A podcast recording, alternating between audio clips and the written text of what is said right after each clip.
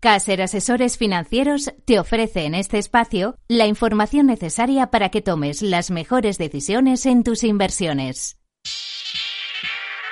El mercado está que arde. Vamos a empezar este informe de preapertura de los mercados europeos mirando las pantallas de CMC Markets, observando cómo se está comportando eh, la volatilidad que pegó un repunte espectacular el viernes con las caídas que se vieron. Llegó el índice del miedo a acercarse a los 27 puntos de los 20 eh, que estaba, ¿eh? Una subida brutal.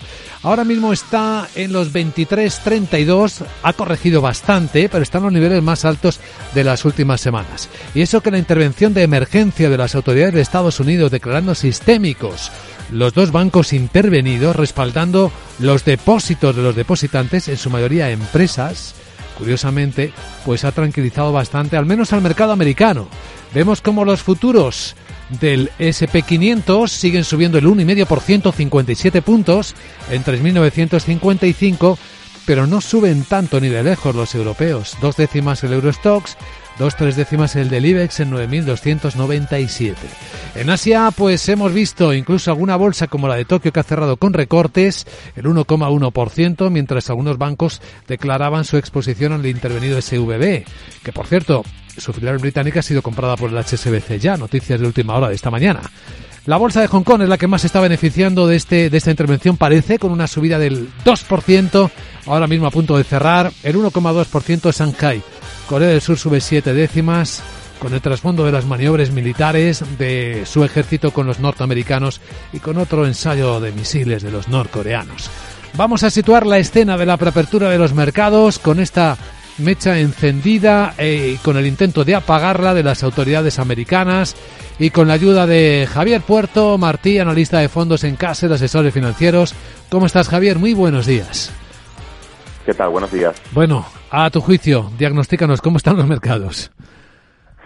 Bueno, pues eh, la verdad es que esta semana pasada hemos visto una, caída muy fuerte de los índices, especialmente en Estados Unidos. El SP500 pues cerraba la semana con un 3,5% de caída, el Nasdaq 100 ha caído un 2,6% y a este lado del Atlántico pues las caídas han sido algo más moderadas. El Eurostox 50 veíamos como cayó a cierre de semana un 1,5%, el IBEX 35 un 1,9% y las caídas más fuertes, por esto que comentaba, se, han producido en el sector financiero, que corregía en Estados Unidos solamente el jueves un 4% y en el acumulado semanal un 7,8% a cierre del viernes. Ya el sector se sitúa en negativo en este 2023 no estábamos acostumbrados después de que fuese uno de los sectores que más ha subido gracias a este entorno de tipos de interés más alto en los últimos meses.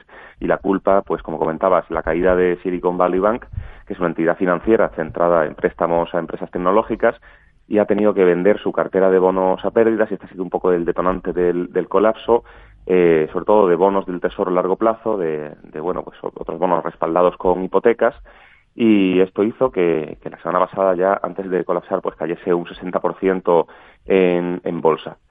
Eh, viendo un poco el lado de la, de la renta fija, pues ha tenido un repunte de precios, al contrario que la renta variable, y después de un meses con una correlación positiva entre bolsas y bonos, hemos visto que las últimas semanas las cotizaciones están siendo muy erráticas. Hay veces que suben los bonos, no sube la bolsa y viceversa. Y esta semana pasada el rendimiento de, las, eh, de los principales bonos soberanos pues eh, tuvo que, siempre, bueno, ha tenido un repunte en lo que llevamos de año, ha caído ligeramente.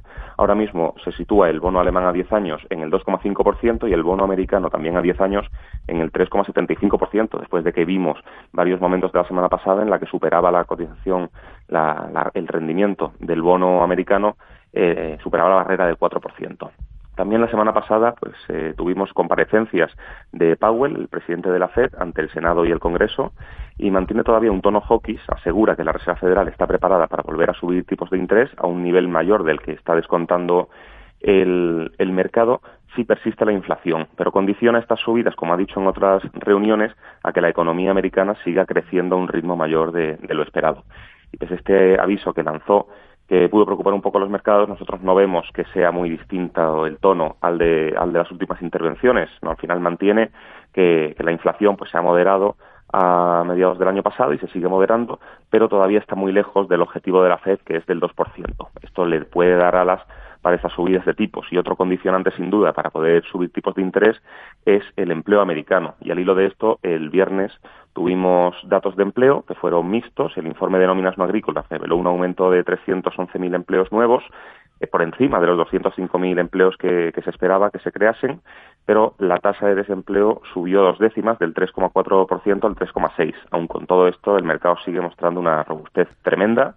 Eh, los niveles de empleo están ya eh, bueno, pues incluso eh, el nivel de desempleo está más bajo que, antes del COVID y esto puede dar alas a que la Reserva Federal suba tipos de interés incluso un poco más fuertes de lo que, de lo que estima el mercado.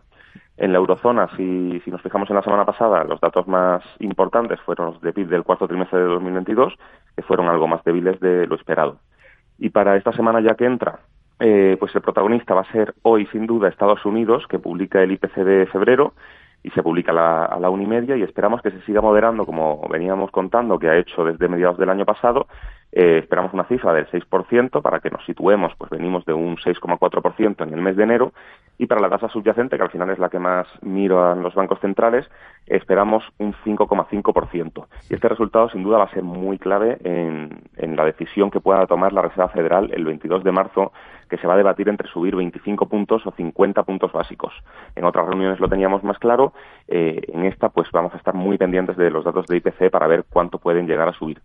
Y para terminar con la macro de esta semana en Estados Unidos, vamos a tener la encuesta de consumidores de la Universidad de Michigan y vamos a tener también datos preliminares de marzo de encuestas manufactureras de Nueva York y la FED de Filadelfia. Aunque son indicadores importantes, sin duda el IPC va a ser el, total protagonista de la, de la semana. Ahí están marcados los hitos importantes. Javier Puerto Martín, analista de fondos en Caser, gracias por acompañarnos. Buen lunes. Aunque en el corto plazo ya saben que hay una sorpresa, todo parece haber cambiado anoche. Goldman Sachs cree que la Fed no va a poder subir los tipos en esta reunión de marzo, tras la intervención extraordinaria. Va a empezar el mercado, a ver qué pasa. Caser Asesores Financieros te ha ofrecido este espacio. Síguenos todos los lunes a las 8.50 en Capital La Bolsa y la Vida y los podcasts en capitalradio.es.